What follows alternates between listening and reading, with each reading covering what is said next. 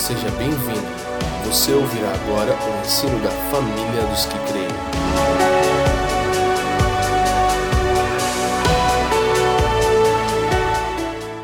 Gente, é, quem estava conosco aqui semana passada? Levante sua mão bem alto. Ó, legal. Então nós já estamos é, na terceira semana. Já nem sei a terceira? É, né?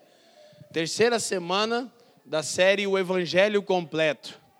Nós propomos gastar alguns domingos trabalhando a mensagem completa do Evangelho e estamos experimentando muita graça e muito favor do Senhor e hoje a gente vai dar seguimento nisso. Eu cheguei há pouco do Mato Grosso do Sul, irmãos, estava no interior do Mato Grosso do Sul, bem puxado, mas estou feliz de estar aqui.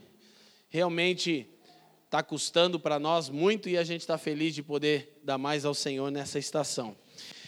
Então, ah, para a gente já entrar de fato naquilo que a gente está compartilhando, é, eu gostaria que pudéssemos começar com o texto de Marcos capítulo 1.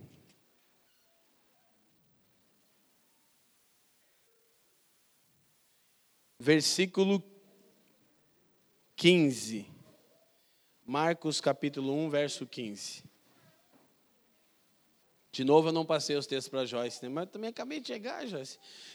Perdi meu iPad no avião, irmão. Vocês acreditam? Que prova, que luta. Esqueci meu iPad no avião, irmão. Tô, tô... Não sei nem se se avião fosse tipo ônibus, eu acho que eu parava em outro lugar, irmão. Que eu tô não sei nem o que está acontecendo. E eu cheguei em casa correndo. Minha esposa fez um almoço gostoso, eu me empanturrei de frango. E aí eu falei, eu vou deitar uns 40 minutos para descansar um pouco, porque a mensagem está pronta, porque eu fiz a mensagem lá no aeroporto de São Paulo, né? Você está confiando, né? Aí eu deitei na cama e falei, esqueci o iPad. Falei, ai meu Jesus. E não é por causa do iPad, é pelo que tem no iPad. Entendeu? Aí eu falei, a mensagem estava pronta. Aí Jesus gosta de fazer essas coisas comigo, né, irmão? Mas o mais importante é o pregador estar tá pronto, porque a mensagem está sempre pronta, né? Marcos capítulo 1, versículo 15. A escritura diz: E dizendo, o tempo está cumprido e o reino de Deus está próximo. Arrependei-vos e crede no evangelho. Então, queridos, nós estamos trabalhando essa verdade acerca do Evangelho completo, a fim de compreendermos a mensagem completa do Evangelho. Eu vou de novo fazer uma introdução, eu julgo ser importante, obviamente que eu acabo gastando um tempo a mais nisso, mas eu, quando nós trabalhamos séries, eu gosto de sempre voltar e fazer uma introdução do que já falamos até aqui, a fim de que todo mundo alcance esse entendimento. Então, na primeira semana, eu fiz uma introdução sobre o Evangelho. A primeira coisa que nós aprendemos sobre o Evangelho é que o Evangelho é uma boa notícia, não um bom conselho. O Evangelho é uma boa notícia a respeito daquilo que Deus já realizou em Cristo Jesus. Não é um bom conselho sobre o que temos que fazer para sermos salvos. O Evangelho é uma boa notícia, é a mensagem sobre como fomos salvos e do que fomos salvos. Fomos salvos. Fomos salvos pelo Cordeiro de Deus e fomos salvos da ira de Deus. O Lucas colocou muito bem nessa canção, realmente ficou incrível. Ele juntou com uma ministração que eu lembrei ele semana passada, acho que nem ele não lembrava. Ah, que o sacrifício do cordeiro, o autor de Hebreus diz que Jesus se entregou de uma vez por todas, obtendo eterna redenção. Quantos lembram que nós terminamos semana passada com esse texto? Então o evangelho é isso não é algo que fazemos, mas é algo que foi feito por nós e que devemos responder. O Lucas quase que a, a música dele foi tudo que eu vou falar agora na introdução. Não é algo que eu preciso fazer o evangelho. O evangelho é algo que foi feito por mim e que eu preciso responder. Jesus diz: "Arrependei-vos e crede". Qual é a minha parte? Crê na boa notícia que Deus já solucionou o problema causado pelo homem. Quem está comigo aqui, diga assim. E, e eu confesso para vocês que nesse, nesse tempo de meditação nessas verdades, eu, pessoalmente, eu tenho sido enriquecido, parece que por uma nova profundidade do Evangelho. Esse fato consumado não é só uma boa notícia, é uma boa notícia de algo que já foi feito, que já está consumado e que eu preciso apenas crer, me entregar e desfrutar de tudo aquilo que a obra salvífica de Cristo me proporcionou. Então vou repetir de novo, gente. O evangelho não é algo que fazemos, mas é algo que foi feito por nós. Nós trabalhamos algumas verdades e falamos um pouco sobre o resultado do pecado. Falamos a respeito da ruptura da relação do homem com Deus, do homem com o próximo e do homem com a natureza, com a ordem criada. Isso são tudo sinais da ruptura da relação e da comunhão do homem com Deus. Preste atenção nisso, por favor. Eu disse semana passada e eu quero repetir aqui: todos os problemas humanos são sintomas, a separação de Deus é a causa. De fato, aqui há uma grande chave de entendimento para uma compreensão plena do Evangelho. Se você entender que todos os seus problemas são sintomas e que a causa é a separação de Deus, você descobre que o Gons resolveu tudo. Por quê? Porque nós fomos reconciliados com Deus pelo sangue precioso de Jesus. E se tudo é sintoma e a causa é a separação do homem com Deus, então se Cristo me reconciliou com o Pai, então tudo já está resolvido. Qual é o meu desafio? É crer, me entregar e desfrutar do que já está feito. Realmente eu estou sendo ricamente abençoado com isso. E de uma forma bem, bem breve também, eu quero lembrar que eu disse que o Evangelho fala de como Deus nos salvou, e Ele fez isso em Cristo, e do que Deus nos salvou. Deus nos salvou da Sua própria ira. Cristo se tornou o alvo da ira de Deus, para que eu e você fôssemos salvos da ira de Deus. Então, nós falamos que a consumação, a ira consumada de os pecados da humanidade, separação, e Jesus experimentou isso no Calvário, quando levou sobre si os pecados da humanidade, ele foi separado do Pai no Calvário. Então, essa é uma chave importante sobre o Evangelho. E uma vez mais eu vou dizer: o Evangelho é uma boa notícia a respeito da nossa salvação, não é uma má notícia a respeito da nossa condenação. Para e pensa: você crê e prega uma má notícia ou uma boa notícia? Porque eu percebo, e, e principalmente nós, nós estamos num momento assim extremamente delicado no nosso país, e você percebe é, literalmente uma, uma, essa cultura de ódio crescendo. E na verdade, antigamente os cristãos falavam que bandido bom era bandido convertido, né?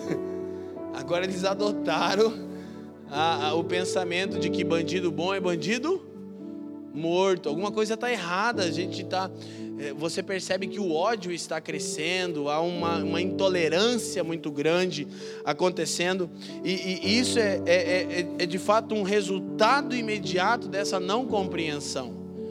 Porque se, se eu julgo alguém merecedor da ira de Deus, por causa do seu pecado, então eu também sou merecedor dessa ira.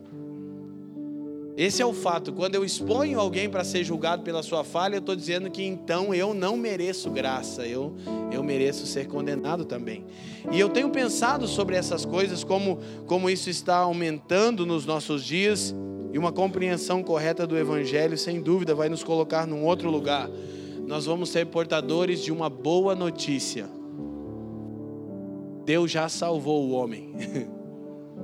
Não uma má notícia. Deus vai condenar o homem. E eu percebo que muitas vezes nós pregamos mais uma má notícia do que uma boa notícia. Por quê?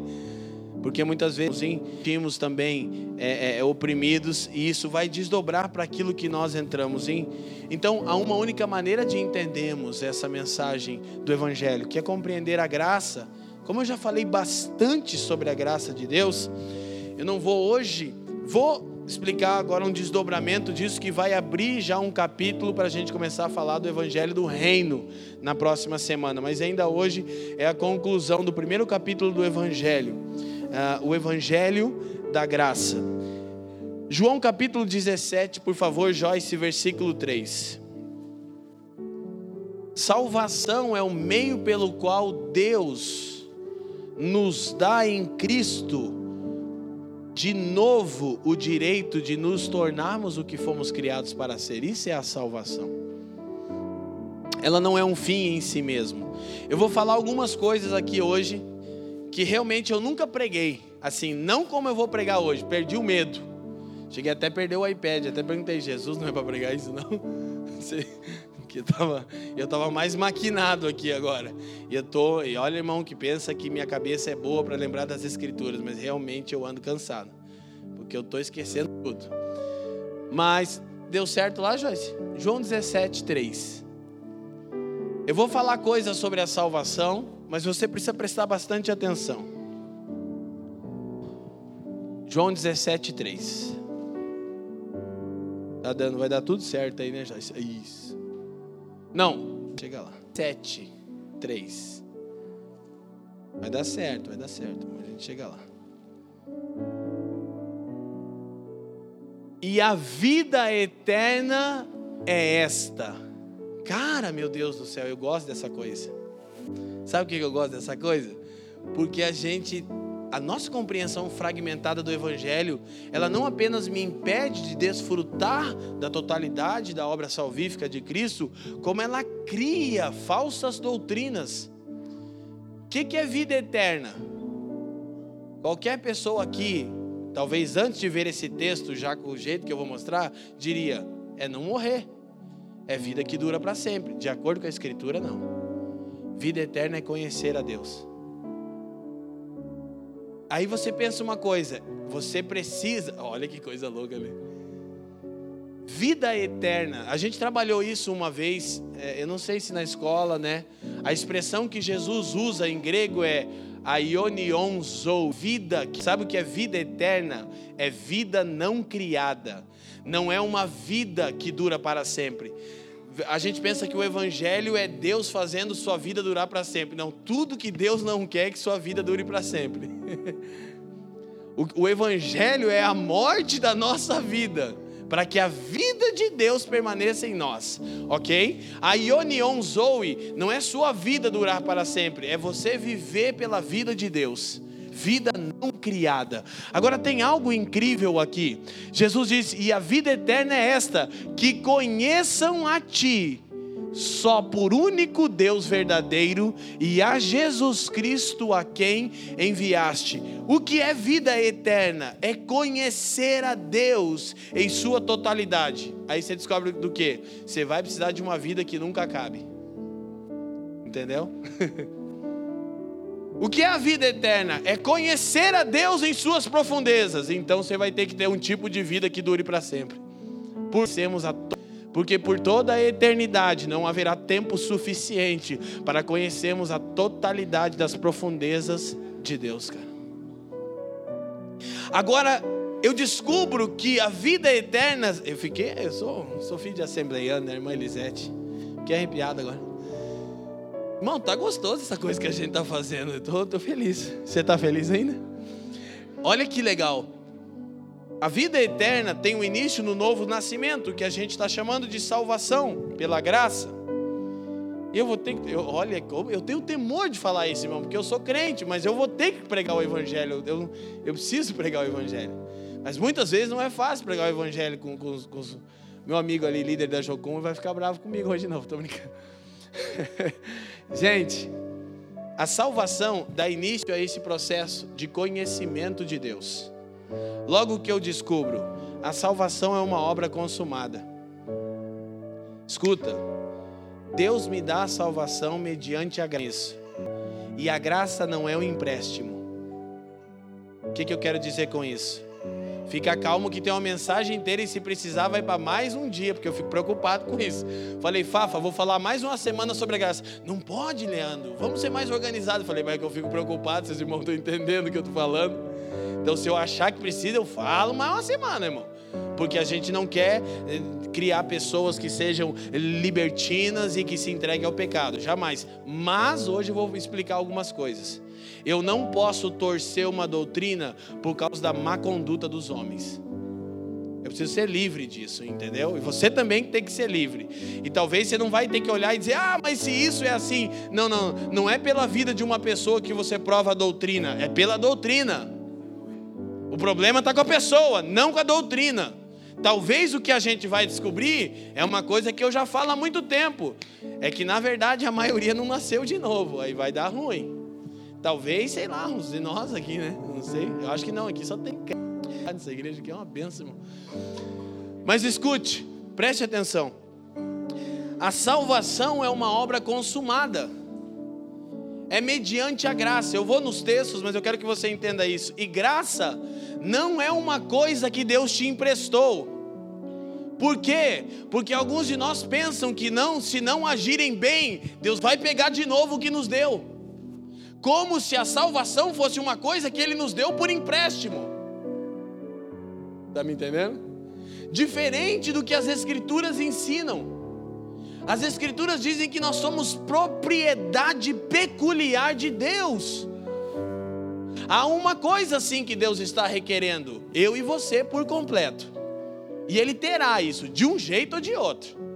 E Ele terá isso, por meio de sofrimentos e de aflições, ou por meio de obediência, mas Ele vai nos ter. Por quê? Porque Ele nos comprou.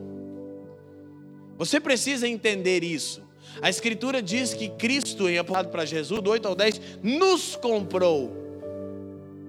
A gente não está emprestado para Jesus e nem Deus emprestou coisa nenhuma a nós, nós pertencemos a Ele, isso está resolvido. Bom, nós os que estamos em Cristo, né? Amém? Agora, por favor, preste atenção nisso. Se vida eterna é conhecer a Deus, então a salvação é algo que deve ser desenvolvido. Duas coisas: a salvação é um fato consumado.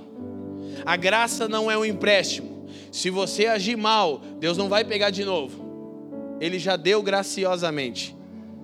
E ele deu, diz Romanos 5,8. Eu não quero ir em muitos textos, eu estou tentando ser mais light aqui nos domingos, mas, mas se precisar, a gente vai. Os irmãos sabem que a gente vai. E ele deu, diz Paulo aos Romanos, quando ainda éramos pecadores. Essa é a boa notícia do Evangelho. Deus me amou não porque eu era bonzinho. Então, eu preciso compreender essa verdade. A salvação, que é a porta de entrada para a vida eterna, que é igual a conhecer a Deus e Jesus Cristo em sua totalidade e profundeza, tem início com o novo nascimento. Ela é um fato consumado. Eu nasci de novo. Eu agora sou filho de Deus. Nada pode mudar isso. Agora, é como eu poderia falar de minha própria casa. Daqui minha mãe meu pai já partiu para o, para o Senhor. Mas, minha mãe tem quatro filhos. Três desfrutam dela. Um não. Mas é filho. Vai ser para sempre, aconteça o que acontecer. Mas por uma escolha dele, ele não desfruta dela e nem desfrutava do pai. Quem está me entendendo? Nada vai mudar o fato de que o Jean é filho da irmã Maria. Filhinho queridinho, né, irmã? Então, depois, nada vai mudar esse fato de que o Leandro é o Leandrinho. Ai, irmão, depois um dia eu vou contar para você essa história. Da Norma, o Leandrinho. Ah, cadê, né? Mas ele não gosta. É. Primeira vez que eu vi um marmanjo desse tamanho. A mãe dele, ai, Leandrinho. Eu falei, ah, pastor mim o Guizinho ali que eu vi no canto, né? não poderia esquecer. Nada vai mudar o fato que o, o, o Gui é o Guizinho da Leila e do Fábio. Embora ele seja um brutamonte, ele é o Guizinho. Amém? Aleluia. Então escuta isso. Agora, mesmo que isso seja verdade, preste atenção. Alguém como filho pode não desfrutar de toda a relação com seu pai. Então a salvação é um fato consumado, mas precisa ser desenvolvida. Eu vou tentar não entrar no assunto do reino, porque é o assunto deixar uma porta da semana que vem, mas a gente vai esbarrar nele em algum momento porque vai precisar para fechar uma porta que eu sei que vai ficar aberta. Então, por favor, guarde isso no seu coração. Vida eterna é conhecer a Deus. Então, eu preciso crescer, me desenvolver nesse conhecimento. Para isso, eu quero que você veja Efésios capítulo 2, versículo 8 a 10.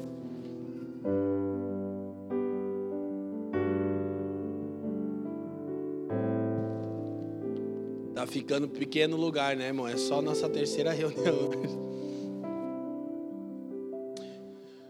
Porque pela graça, digam comigo, pela graça, sois salvos por meio da fé, e isso não vem de vós, é dom de Deus. Escuta, preste atenção. A salvação é um presente, não você não entende, não pensa. Acho que você não entendeu bem isso. A salvação é um presente que ganhamos, não uma recompensa.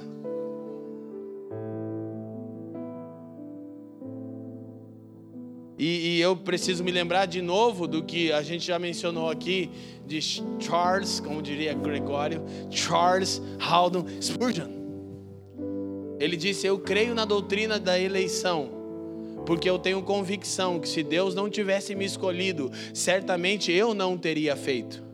E eu também tenho convicção que Deus me escolheu antes de eu nascer, porque se fosse após isso, jamais Ele teria me escolhido.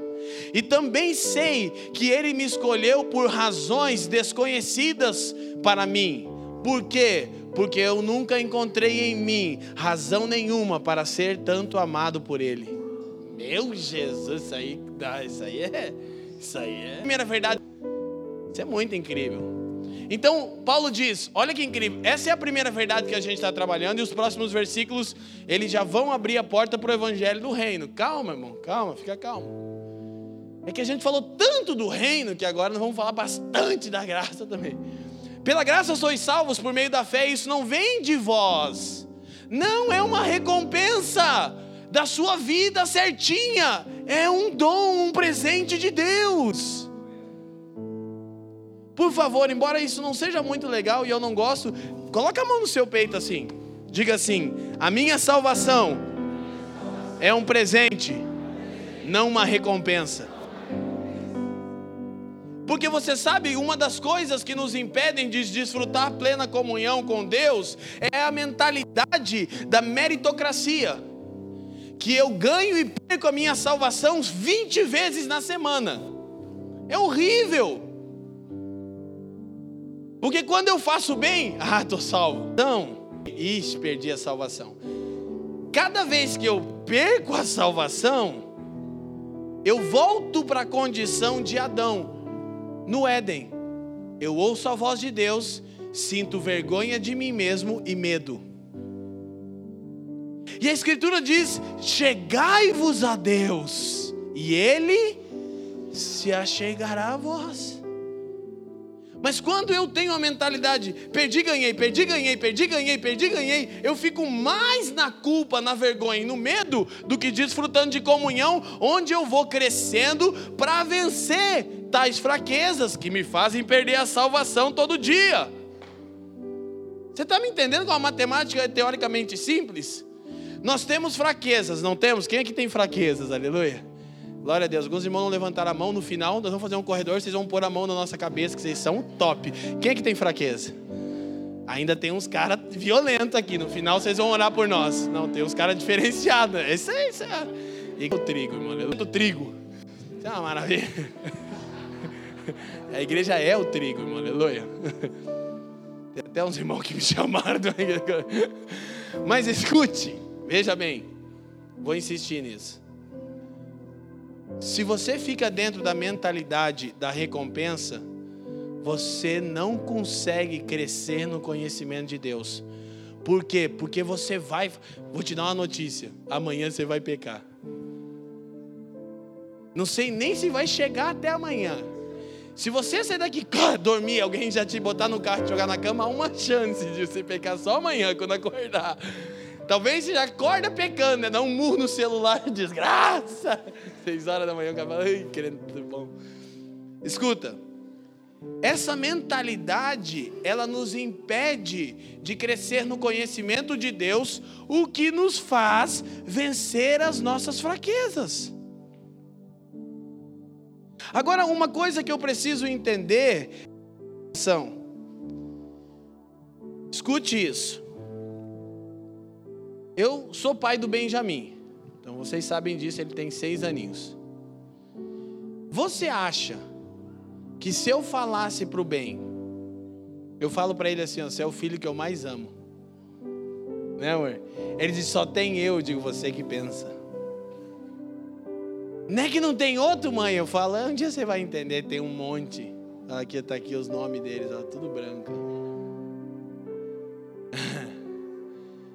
Você imagina eu dizer para o bem assim: Filho, você é meu filho e o será eternamente. O que, você acha que ele vai fazer? Ele vai pegar uma pedra, tacar na vidraça de casa, puxar a toalha, derrubar tudo que tiver em cima da mesa, meter o pé na televisão. Isso que vai gerar nele?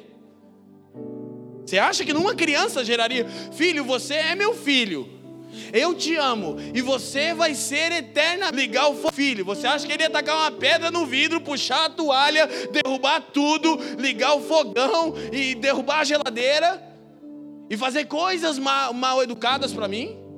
Você acha? E por que, que a gente acha que o entendimento de que a salvação é um fato realizado vai gerar isso em pessoas? Porque a gente está fazendo o seguinte: a gente não está olhando a doutrina, a gente está olhando a conduta das pessoas. E está deixando a conduta determinar se a doutrina é verdadeira ou não. Não, a gente vai ter que mudar. Você não mede uma doutrina de Deus, eu repito, pela conduta dos evangélicos. Diga graças a Deus. Que se fosse. Graças a Deus, você não atesta se uma doutrina é verdadeira pelos evangélicos. Você atesta se a doutrina é verdadeira pela doutrina.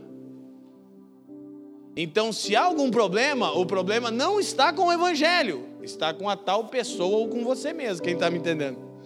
Então a gente precisa compreender essa verdade aqui, gente. De fato, precisa descer ao nosso espírito. Por quê? E é por isso que eu estou perdendo o receio de falar sobre essas coisas. E eu, e eu, e eu, e eu nem ligo se algumas pessoas ficarem muito chocadas com isso, porque a primeira vez que eu ouvi isso, eu disse que absurdo, heresia do diabo, Satanás, sai! Sabe por quê? Porque eu vivia na meritocracia. Você sabe que, tipo assim, ó, é uma coisa engraçada. Você pensar quer dizer que então a salvação está realizada que ela é um presente, não é uma recompensa. Então quer dizer que eu estou me santificando à toa. A gente, na verdade, tá, quer dizer que esse cara aí vai ser salvo. Então por que, que eu estou tentando ser santo? É o problema está exatamente nisso, em você tentar ser santo. Esse que é o fardo pesado demais. Mas calma, irmão, calma. A W. Tozer disse o seguinte: santidade não é o caminho para Cristo. Cristo é o caminho para a santidade. É totalmente diferente.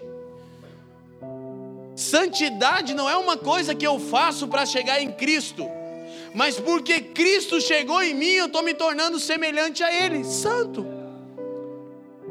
A Escritura diz: sede santos, porque eu, o Senhor, qual é a razão da minha santificação? A santidade de Deus e não ao contrário.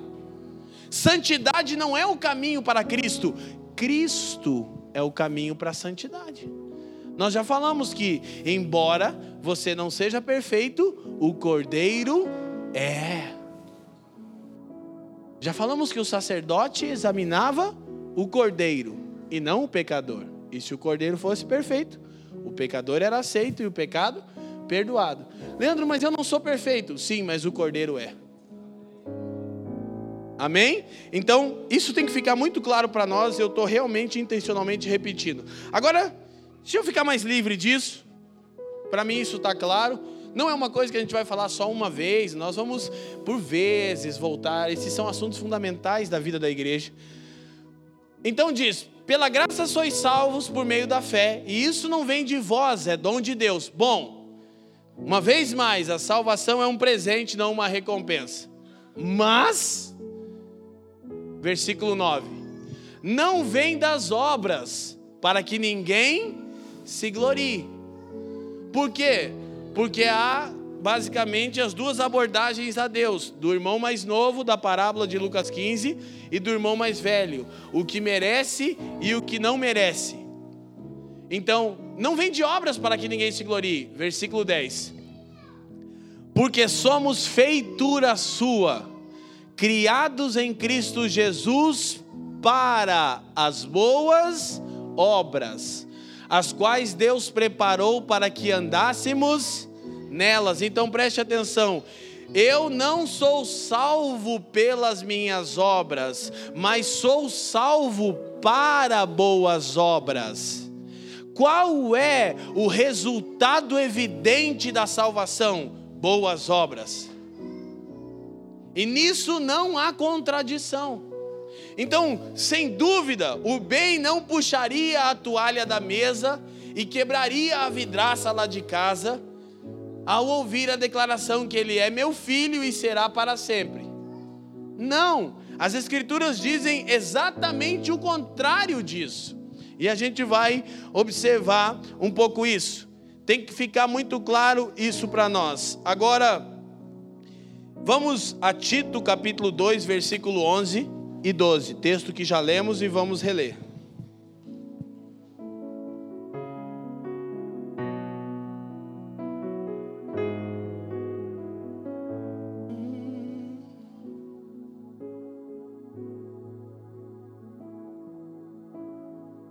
Tito 2:11 Porque a graça de Deus se há manifestado trazendo salvação a todos os homens. Ok. Essa é a primeira perspectiva da graça. Deus nos salvou mediante a sua graça. Isso não vem de nós, é dom de Deus. 12.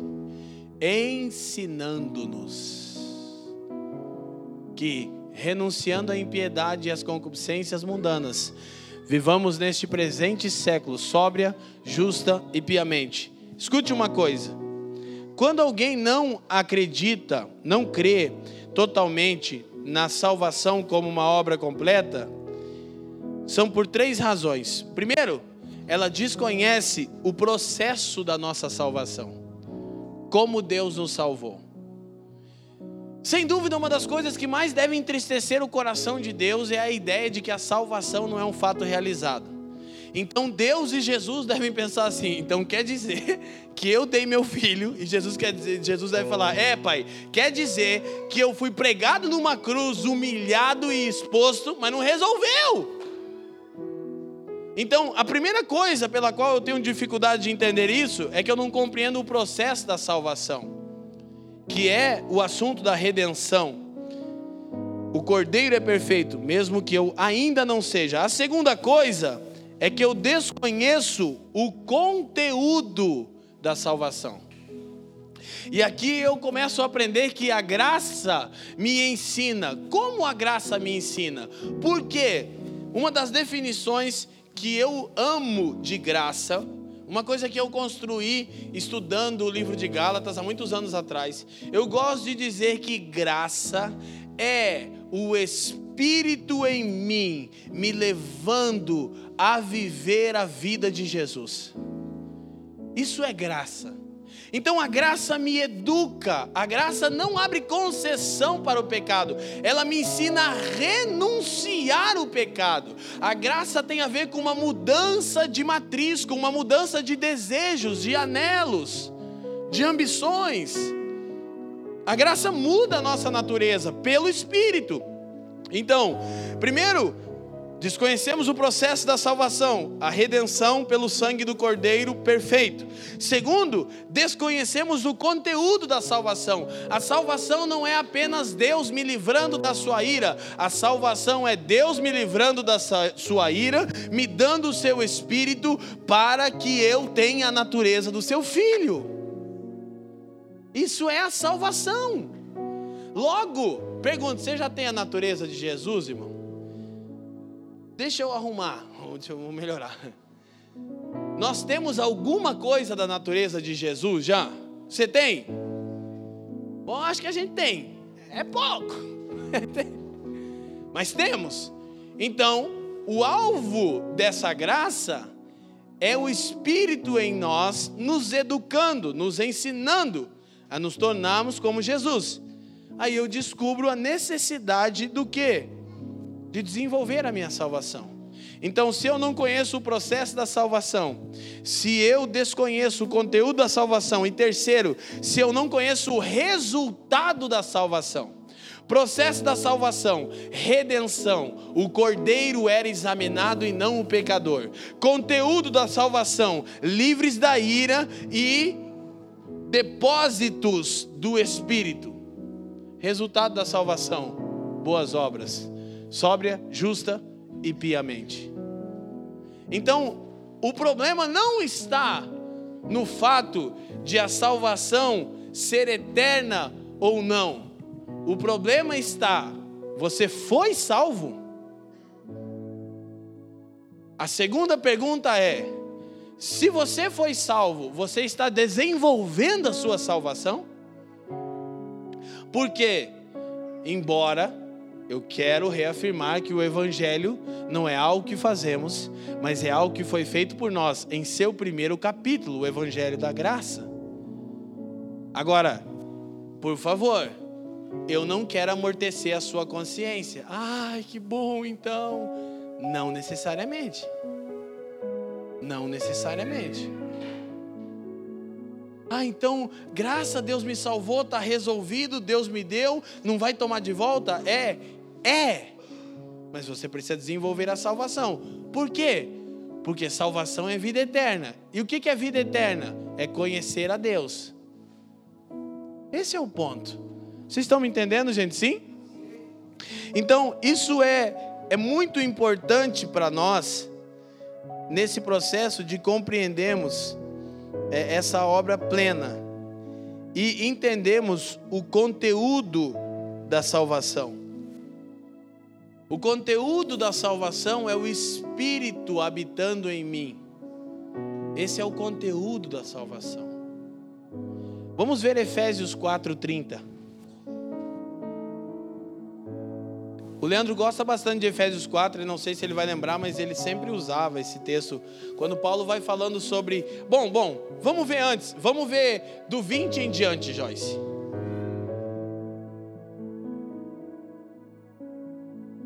Ele vai chegar nisso.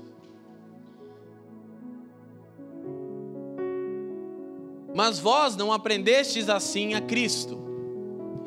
Se é que o tendes ouvido e nele foste, fostes ensinados, como está a verdade em Jesus. Que, quanto ao trato passado, vos despojeis do velho homem, do velho Adão, da velha natureza, que se corrompe pela concupiscência do engano, Vou relembrar, o que é concupiscência? Forte inclinação para. É isso exatamente que a graça faz, ela muda os desejos. Alguém alvo e alcançado pela graça de Deus, à medida que crê, se entrega, passa a desfrutar de uma nova vida, porque tem os seus desejos mudados. A gente costuma dizer, não, minha carne. Não, tudo bem, mas Davi disse: o meu espírito, a minha alma e a minha carne exultam pelo Deus vivo. É possível a sua carne querer Deus, sim, por meio de um processo de desenvolvimento da salvação. E nós temos exemplos assim, tanto nas Escrituras quanto no período pós-bíblico. 23. E vos renoveis no espírito do vosso sentido. A primeira coisa que Paulo fala é: você precisa mudar a sua mente. Se você não mudar a sua mente para entender o Evangelho, você não vai conseguir alcançar. Vamos lá e vos revistais do novo homem. Irmão, se veste de Jesus, Paulo está falando. Faz isso, veste Jesus. O que eu vou vestir hoje? Jesus. que segundo Deus é criado. Uh, vai dar tudo certo. Próximo versículo. 24. É 25, né? Não, 24. Joyce. Que segundo Deus é criado em verdadeira justiça e santidade. 25. Pelo que deixai. Irmão, olha que coisa legal sobre a salvação. Não é para de mentir, é deixa a mentira, só solta, ela não tem mais parte em você, não é mais da sua nova natureza. Amém? Eu não consigo parar de mentir, então deixa, porque a graça é isso, é uma mudança de natureza, não é para você se esforçar para parar de mentir, só deixa, não tem mais a ver com a sua natureza isso. Deixar é mentira e falar é verdade, cada um com o seu próximo, porque somos membros uns dos outros. 26. Irai-vos, graças a Deus, e não pequeis, é possível. Não se ponha o sol sobre a vossa ira, não fica muito tempo estressado. Deixa Deus usar o Lucas para encher teu coração de alegria de vez em quando. Não deis lugar ao diabo. 28. Aquele que furtava, não furte mais, antes trabalhe, fazendo com as mãos o que é bom, para que tenha o que repartir com o que tiver necessidade. Esse é um bom texto para oferta. Não saia da vossa boca nenhuma palavra torpe, mas só que for boa para promover a edificação, para que dê graça aos que a ouvem. Irmão, vamos falar a verdade, vou falar de mim. Oh, coisa difícil esse versículo aí. Tudo que a gente fala promove graça a quem nos ouve. Mas não saia da vossa boca. Olha o que, que Jesus diz: a boca fala então, de acordo com a, nota, a nova natureza, é só deixar o Espírito que está aqui, já está aqui. Difícil é que a gente fica lutando com ele, né? Não saia da vossa boca nenhuma palavra torpe, palavra que não promove edificação, mas que você possa falar e que isso promova graça às pessoas que estão te ouvindo. Isso é maravilhoso, que Jesus nos dê isso, amém, irmão? Estou orando por mim, se você quiser, pega essa benção aí. 30. Aí ele diz: E não entristeçais o Espírito Santo de Deus. Por quê? Porque quem nos leva a essa vida é o Espírito de Deus, isso é graça. Graça é o Espírito em mim, me inclinando aos mandamentos de Deus. Graça não é o Benjamim puxando a toalha da mesa e quebrando a vidraça porque é meu filho para sempre.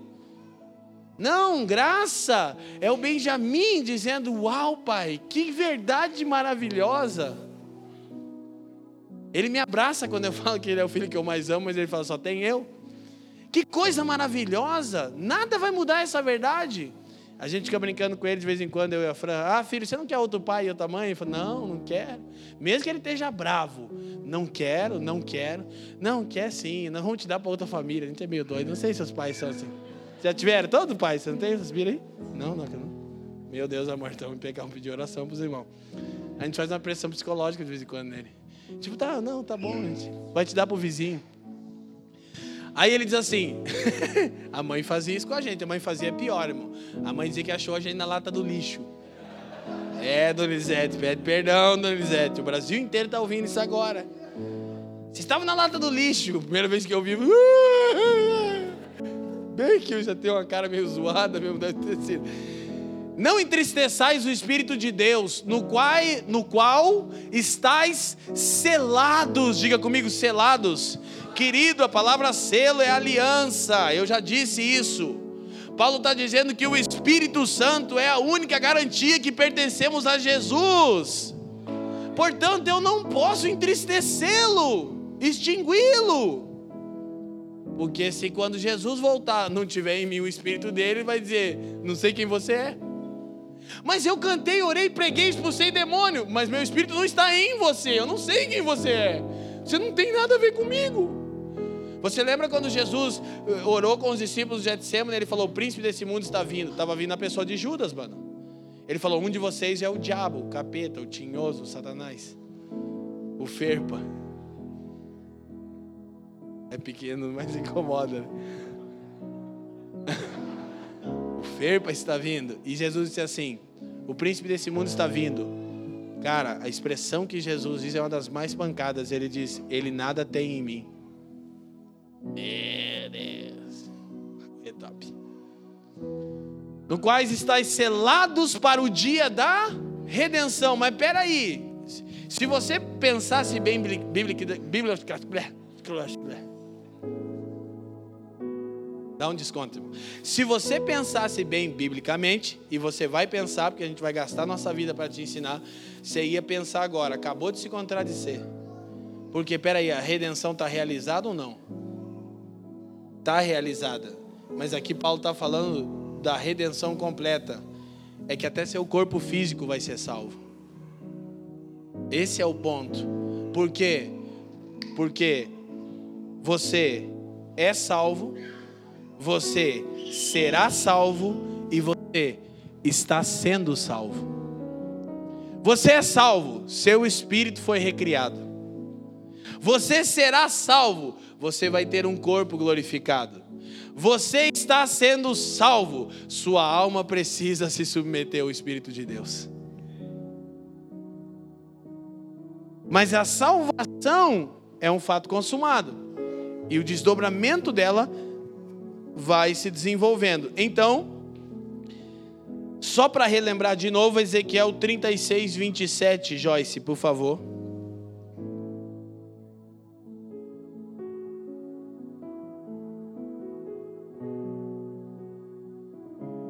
O texto diz, 36, 27, E porei dentro de vós o meu espírito e farei que andeis nos meus estatutos e guardeis os meus juízos e os observeis. Esse texto é semelhante a Jeremias 31, que está falando sobre o novo pacto. E o novo pacto é Deus habitando nos homens pelo seu espírito, e isso é a obra salvífica de Cristo. Então, graça é o espírito em mim, e o resultado disso é que ele me inclina a cumprir os mandamentos de Deus. Então, quem está obedecendo os mandamentos de Deus? É o Espírito que está em mim. Aí por isso João na sua carta diz: "Os mandamentos de Deus não são penosos". Sabe por que muitas vezes os mandamentos de Deus são penosos para nós? É porque nós não permitimos o espírito viver em nós. É ele que nos inclina a cumprirmos os mandamentos de Deus. Isso é fundamental para alguém que está crescendo em sua salvação. Agora sim, chegando já perto da nossa reta final, Filipenses capítulo 2, versículo 12.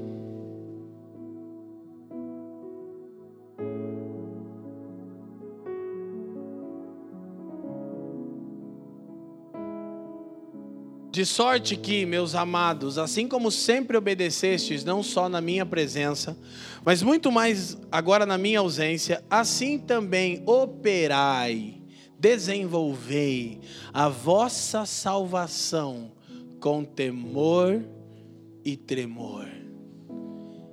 Eu preciso entender que a salvação é um presente e não uma recompensa, mas que essa salvação começa em mim como uma semente incorruptível, Pedro diz.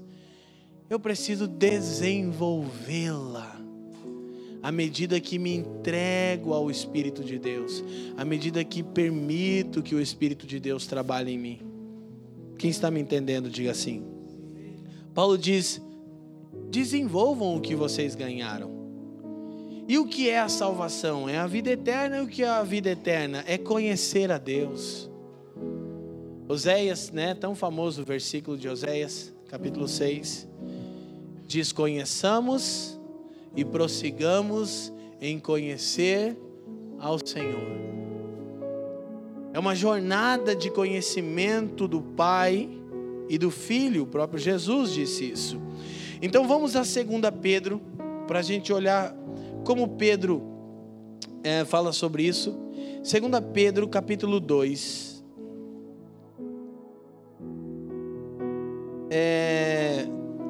2 Pedro capítulo 2, versículo 3 em diante.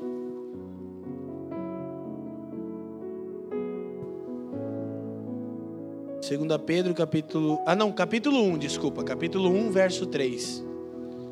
Capítulo 1, verso 3.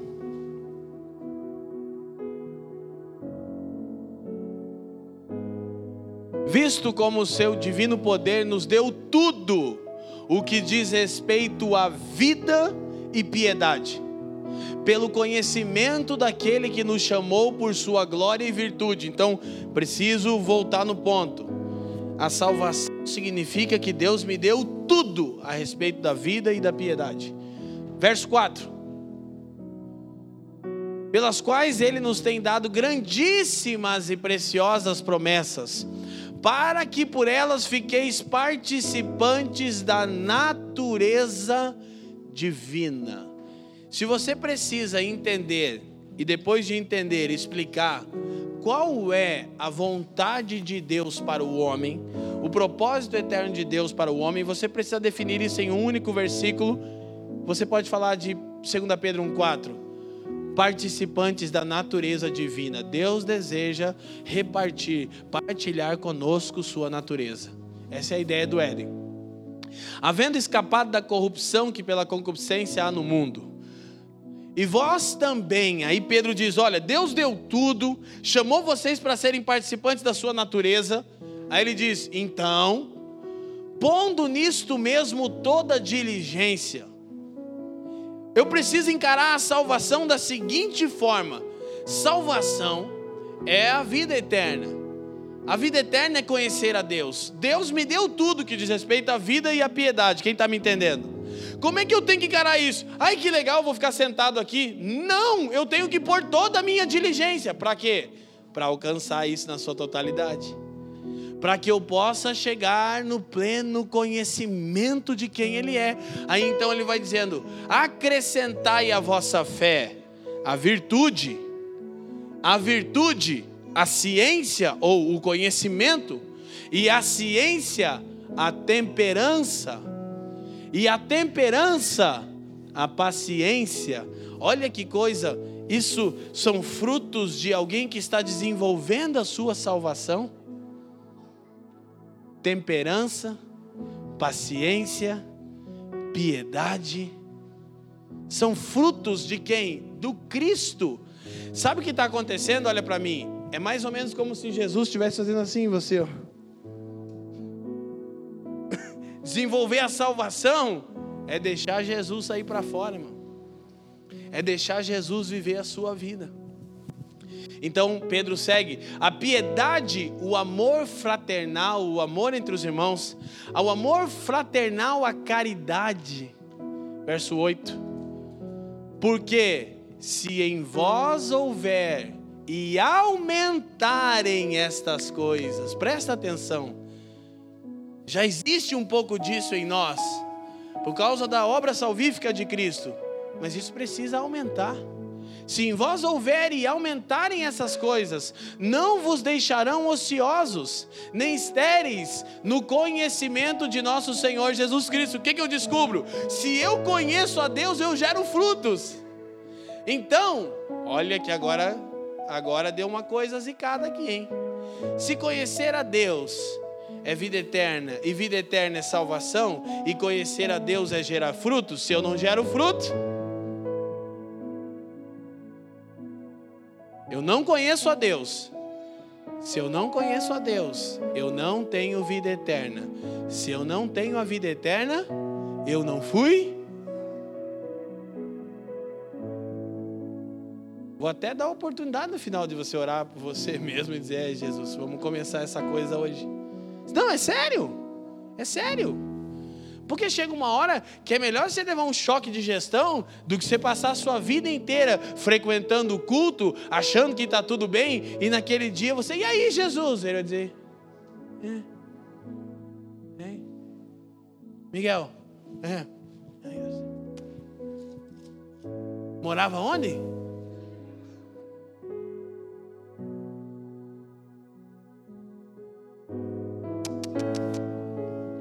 Pá!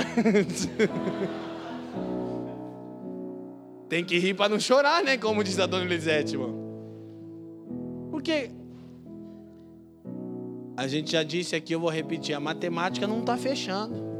Os números de evangélico nesse país não se traduz em frutos. Por quê? Porque não nasceram de novo. Porque não conhecem a Deus. Porque não têm a vida eterna.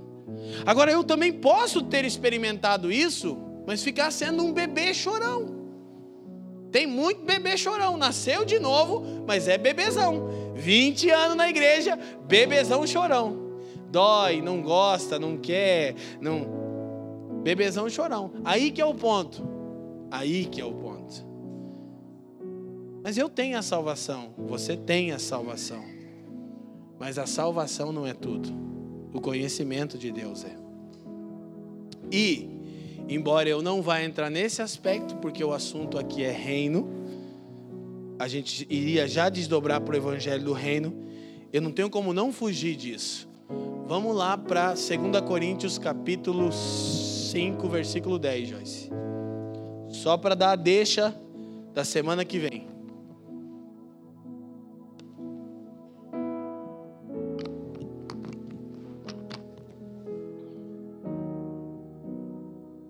Paulo está escrevendo aos irmãos que estavam em Corinto, eram irmãos, aleluia. São irmãos. Um dia o irmão Valdemar falou uma coisa para mim, né? Irmão Valdemar, falando isso, a gente vai trazer o irmão Valdemar aqui para falar um dia, né? Um dia é pouco, né? Vai falar vários dias, mas agora eu pensei nisso. Eu tava, irmão Valdemar, o irmão Fulano. A gente vai lá reclamar pro irmão Valdemar, coitado, né? Falando, falando, falando, falando, falando, falando. Porque ele é um conselheiro, então eu não estava lá murmurando. Se eu não puder falar para ele, não pode falar para ninguém. Mas daí, como eu posso falar, eu falo, entendeu? E o irmão, o irmão, o irmão, o irmão, o irmão, o irmão. Depois de eu falar, ele, eu terminei. Ele disse assim: Leandro, o pior irmão do mundo ainda é melhor do que um ímpio, porque ele é um irmão. E o pior é que ele deixou eu malhar o irmão. Ele podia ter falado no começo. Que Deus dava uma espiritualizada, né? Claro, com certeza, irmão, aleluia. Vamos orar por ele agora. Essa benção. O pior irmão do mundo, eu nunca mais esqueci isso. Ele falou: é melhor do que um ímpio. Porque ainda é um irmão, tem a natureza de Jesus. Por menor que seja, ele pertence a Jesus como você, Leandro. Eu disse, Jesus. Psh, psh, psh. Então ele está falando aos irmãos, aos irmãos daquele que eu vinha dizendo para o irmão Rodemar, né? E, irmãos como nós, que somos uma benção, claro, né? É bom falar mal dos outros, a gente é uma benção.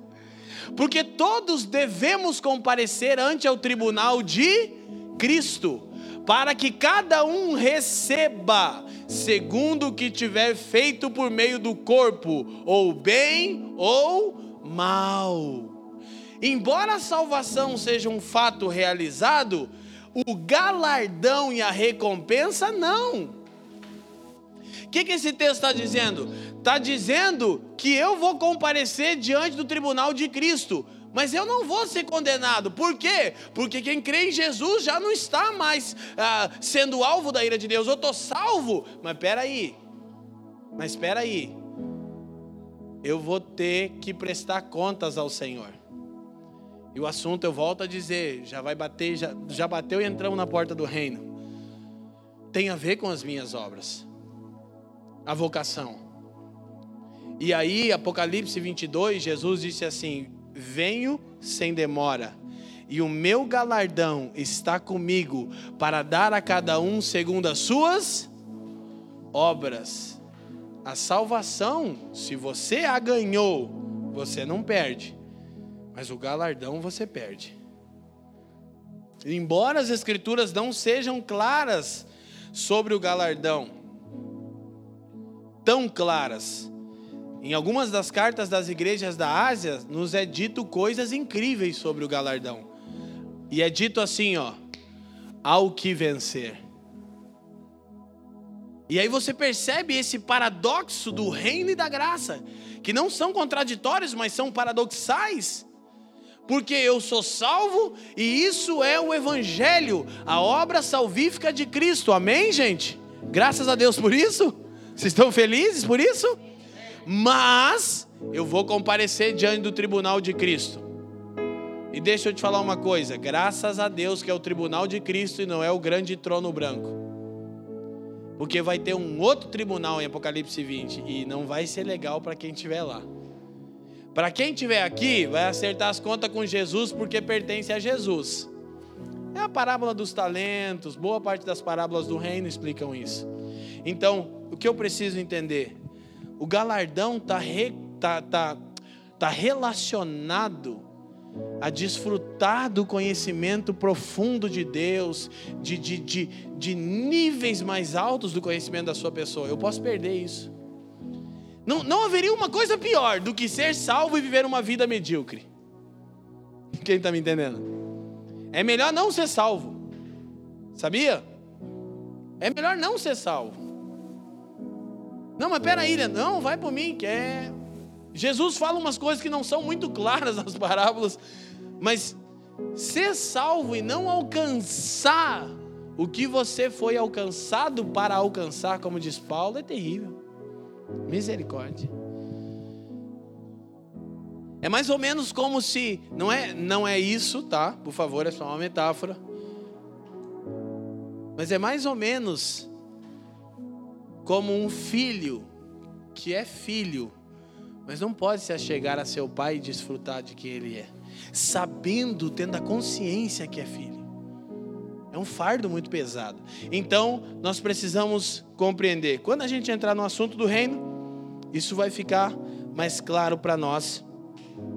Mas para a gente chegar então aqui na reta final, 2 Coríntios capítulo 5, a gente está aqui, né? Ah, versículo 14 e 15. Esse é o ponto da graça. Muito bem expressado na canção do Lucas. Porque o amor de Cristo nos.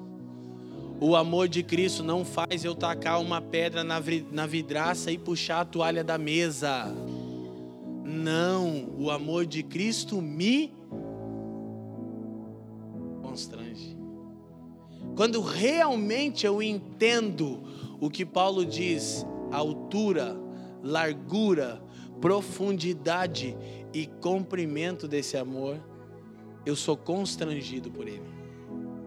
É por isso que uma pessoa alcançada pela graça de Deus jamais vai usar isso para se entregar a uma vida leviana. Não, ela é constrangida. Você já foi constrangido por Deus? Constrangimento. Você já foi constrangido em alguma situação? Constrangido de verdade, tipo, queimou a cara. Eu acho que já, você pode pensar aí. Constrangimento, cara. Olha o que. Vou usar uma expressão. Cristo em mim, Ele me inibe. O Senhor em mim me inibe. No que diz respeito ao pecado. Ele me constrange. Quando eu peco, eu sofro. Não que um cristão salvo não peque, mas um cristão salvo peca sofrendo. Porque alguém que nasceu de novo tem um problema grave. Ele não se liberta de Jesus. Embora eu possa dizer que dentro dos mistérios de Deus, talvez não seja tão fácil explicar isso para a gente concluir aqui, presta atenção. Eu realmente tive um encontro com o Senhor depois de mais velho, mas o que minha mãe nos ensinou era suficiente para me constranger. Eu não conseguia curtir de verdade o pecado. Era constrangido pelo amor de Jesus. Até que esse constrangimento foi tão grande que eu fui atraído. O amor de Jesus me constrangeu. Que droga! Vou lá, mano. Sério, você não sabe o que é estar tá usando droga e não fazer efeito. É? E você começar a pregar o evangelho. Vai vir um amigo meu aqui, hoje eu posso até falar o nome dele, tá crente, casado, o Marcelo, irmão do Rodrigo. Jesus salvou ele, mano. O, o Bussunda, a gente chamava ele, lembra, Miriam? Bussunda? Conheceu o Bussunda, Lucas? Bussunda. Imagina o naipe do figura. Tá salvo. Esse cara me mandou uma mensagem no Facebook ano passado que explodiu meu coração, irmão. Esse cara me mandou uma mensagem, falou: Jesus me salvou, ouvindo suas mensagens no YouTube.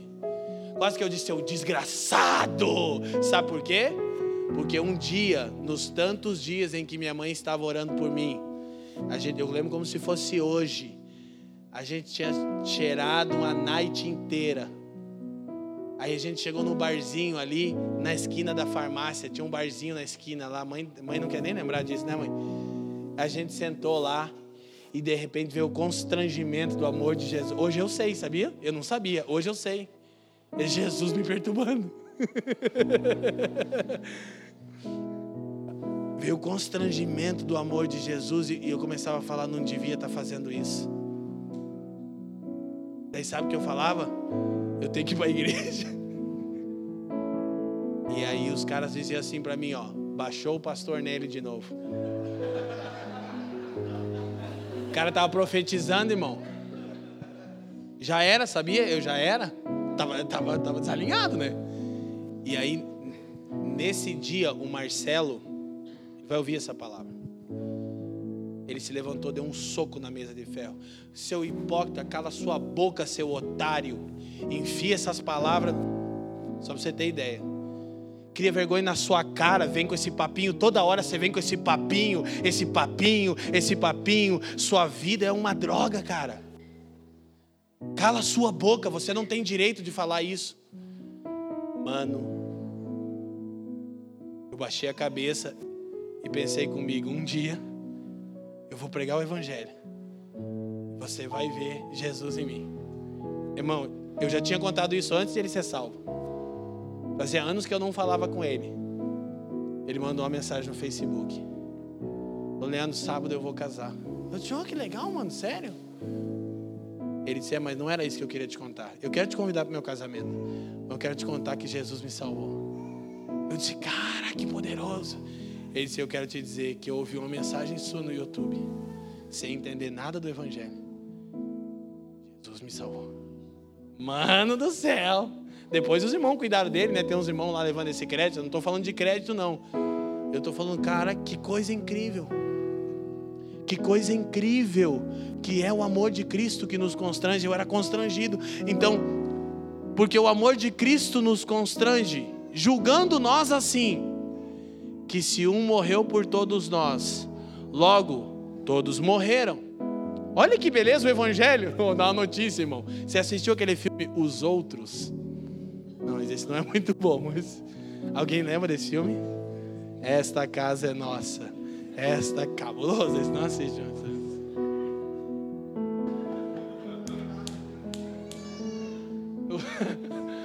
tá todo mundo morto. Você assistiu o Sexto Sentido?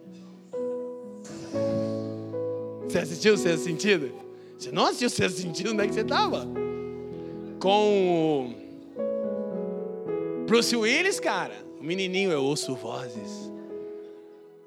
E daí o Bruce Willis está ajudando ele, né? No final do filme, o que, que o Bruce Willis é? É.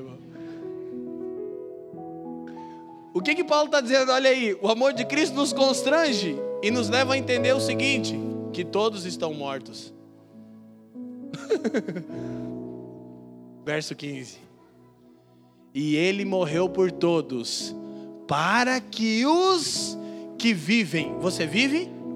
Você vive para os que para que os que vivem vida, irmão, estou falando de vida de Jesus. Não vivam mais para si, mas para aquele que por eles morreu e ressuscitou. Esse é o efeito do Evangelho da Graça. O amor de Cristo me constrange a tal ponto de restar uma única saída. Eu preciso viver para aquele que morreu por mim. Keith Gordon Green dizia: se ele deu a sua vida, por que eu não poderia dar a minha? Quando perguntaram aos dois jovens missionários moravianos, a história diz, no barco indo para aquela ilha sem nunca mais voltar para casa, por que vocês estão fazendo isso? Então o que eles disseram? Que o cordeiro receba a recompensa pelo seu sacrifício. E, irmão. Por quê? Porque o amor de Cristo me constrange. E todo o Evangelho está no entendimento da boa notícia da graça de Deus e no constrangimento do amor de Cristo que me leva a morrer para viver para Ele. Amém, gente? Amém? Então hoje eu quero orar para que o amor de Jesus nos constranja aqui. Amém? Eu quero fazer isso com vocês. Feche os seus olhos, por favor. Obrigado por nos ouvir. Para mais informações, visite famíliadosquecreem.com.